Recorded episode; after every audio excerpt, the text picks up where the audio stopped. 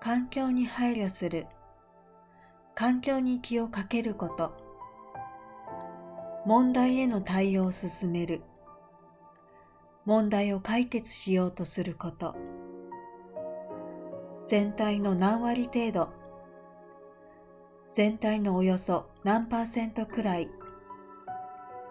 優先する。より大切だとみなす。削減効果減らしたことの結果ファミリーマートは2021年2月までにサラダ全品の容器を環境配慮型に切り替えます。植物を原料にしたバイオマスプラスチックなどを使い、プラスチック約800トンの削減効果を見込みます。コーヒーマシンを使って提供するコーヒーのマドラーも木製に変え、環境問題への対応を進めます。ファミマの店舗では約25種類のサラダを取り扱っています。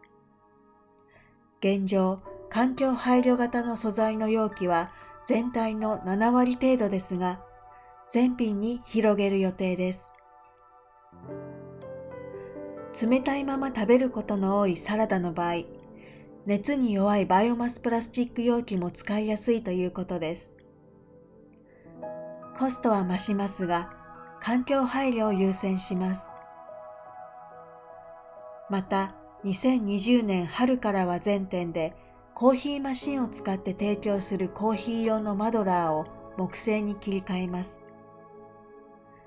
これにより年間約80トンの削減効果を見込みます。